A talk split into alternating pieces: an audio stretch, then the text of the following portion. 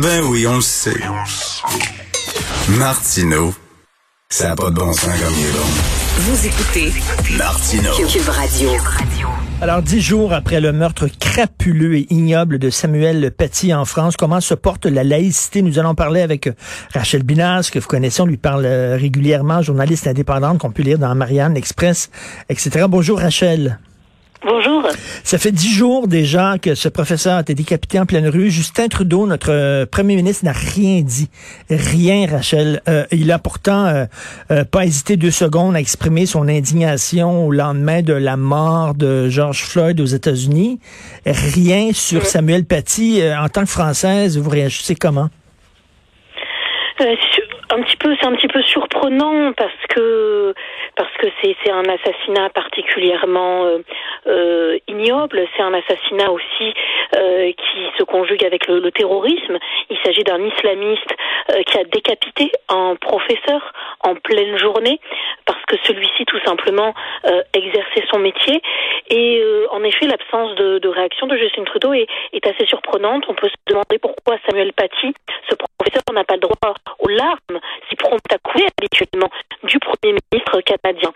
Euh, ensuite, tout généralement, je pense que euh, qu'il y a une certaine gêne de la part de Justin Trudeau, euh, qui a de difficultés avec ce qui rime avec l'islam ou l'islamisme, avec la laïcité, avec la liberté d'expression à la française. On se souvient notamment en 2019 de, de ses propos au sujet de la loi laïcité qui euh, légitimait, selon lui, la discrimination contre les citoyens.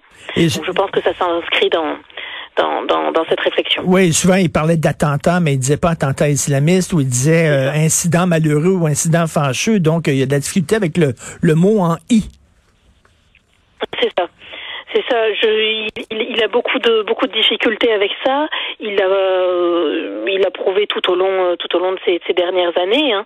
Et, c'est d'autant plus inquiétant que euh, ce qui se passe en France, à certains égards, euh, peut faire écho euh, à une situation, dans une moindre mesure, rencontrée aussi euh, au Québec, au Canada plus largement. C'est-à-dire la question de l'islam, de l'islamisme ou de l'islam politique. Euh, on l'a vu, il me semble, hier après-midi, lorsque des organisations musulmanes ont manifesté à Montréal devant le consulat général de France mmh. contre la haine de l'élite politique française. Euh, C'est-à-dire que lors, même lorsqu'un professeur est décapité, euh, encore une fois, pour avoir fait son métier, l'urgence première reste la victimisation. L'agenda ne change pas. Tout à fait. Et, et, là, il y a 49 personnalités françaises qui appellent les responsables politiques à une laïcité pleine et entière. Donc, c'est une lettre qui était signée par plusieurs euh, personnes. On, on, connaît ici Caroline Fourest, l'essayiste, la féministe Elisabeth mmh. Badinter. Bon, euh, euh, si des personnalités se sentent obligées de prendre la défense de la laïcité, est-ce que c'est parce qu'elle est menacée? Elle est menacée. La laïcité est menacée, la liberté d'expression également, et la situation ne va pas en s'améliorant. Euh, alors on pense bien sûr à l'attentat de, de, Charlie Hebdo, le, le procès encore euh, se tient toujours. Hein. Euh, on pense également, vous l'avez dit, donc à, à Samuel Petit, cet, cet enseignant assassiné.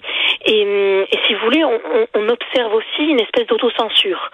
Et ceux qui refusent de se censurer, ceux qui n'acceptent pas cette servitude volontaire à laquelle on, on, les invite, pour ne pas dire on les incite, peuvent en payer le prix fort.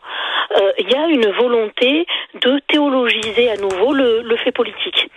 Euh, donc on est dans une ère particulière, euh, celle des, des offensés. D'ailleurs, Caroline mmh. Forest parlait de, de, la génération des offensés. On se montre de plus en plus susceptible. Et, et aujourd'hui, ce qu'il faudrait faire, tout simplement, c'est questionner cette susceptibilité qui est la nôtre, plutôt que condamner l'auteur des propos jugés, jugés blessants. Donc, euh, en effet, le, climat est celui, celui d'une peur et d'une autocensure, notamment, vous l'imaginez bien, euh, au sein de l'éducation nationale euh, dans le monde de l'enseignement où euh, de plus en plus de professeurs tendent à passer sous silence certains pans du programme en biologie, comme le chapitre sur la reproduction, ou en histoire, pour éviter une confrontation avec les élèves.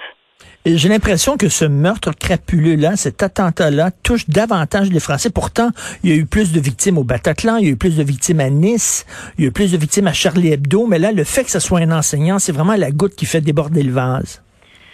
Je c'est difficile à dire parce qu'à chaque fois on se dit que c'est l'attentat de trop et finalement peu de choses changent. Euh, les politiques ne font pas preuve d'un courage exemplaire et, euh, et, la situation perdure. Je, je pense qu'en fait, euh, on a parlé là de, de, Charlie Hebdo, du Bataclan, etc. Faut pas oublier que c'était une premier attentat euh, réellement euh, qui, qui, a marqué, qui en fait n'a pas marqué aussi fort que celui-ci. C'est Mohamed Merah dans l'école juive où des enfants juifs de deux ans se sont retrouvés avec une balle dans la tête. Euh, et ça, ça n'avait pas énormément ému, disons pas ce point-là, parce que quelque part c'était les Juifs, c'est pas tout à fait des Français. et puis il y a le conflit israélo-palestinien, il y avait ça quelque part. Euh, ensuite, on a vu, on a vu les, les, les attentats se multiplier, euh, toucher des gens en terrasse, toucher des gens en concert, et petit, petit à petit, les gens se sont aperçus que que les attentats n'étaient plus euh, n'étaient plus une exception, n'étaient pas une espèce de, de fait divers plus plus. Il s'agissait d'un fait politique et, en, et, et, que quelque part on était tous des cibles et euh, tous euh, potentiellement confrontés à ce degré de violence. Et euh, en, en, en, terminant, euh, euh vous n'êtes pas sorti du bois malheureusement parce que bon, on sait que votre président euh, euh condamné le séparatisme islamiste, c'est-à-dire que le fait que de, des musulmans ne respectaient absolument pas les règles de la République et, ne partageaient pas les valeurs de la République.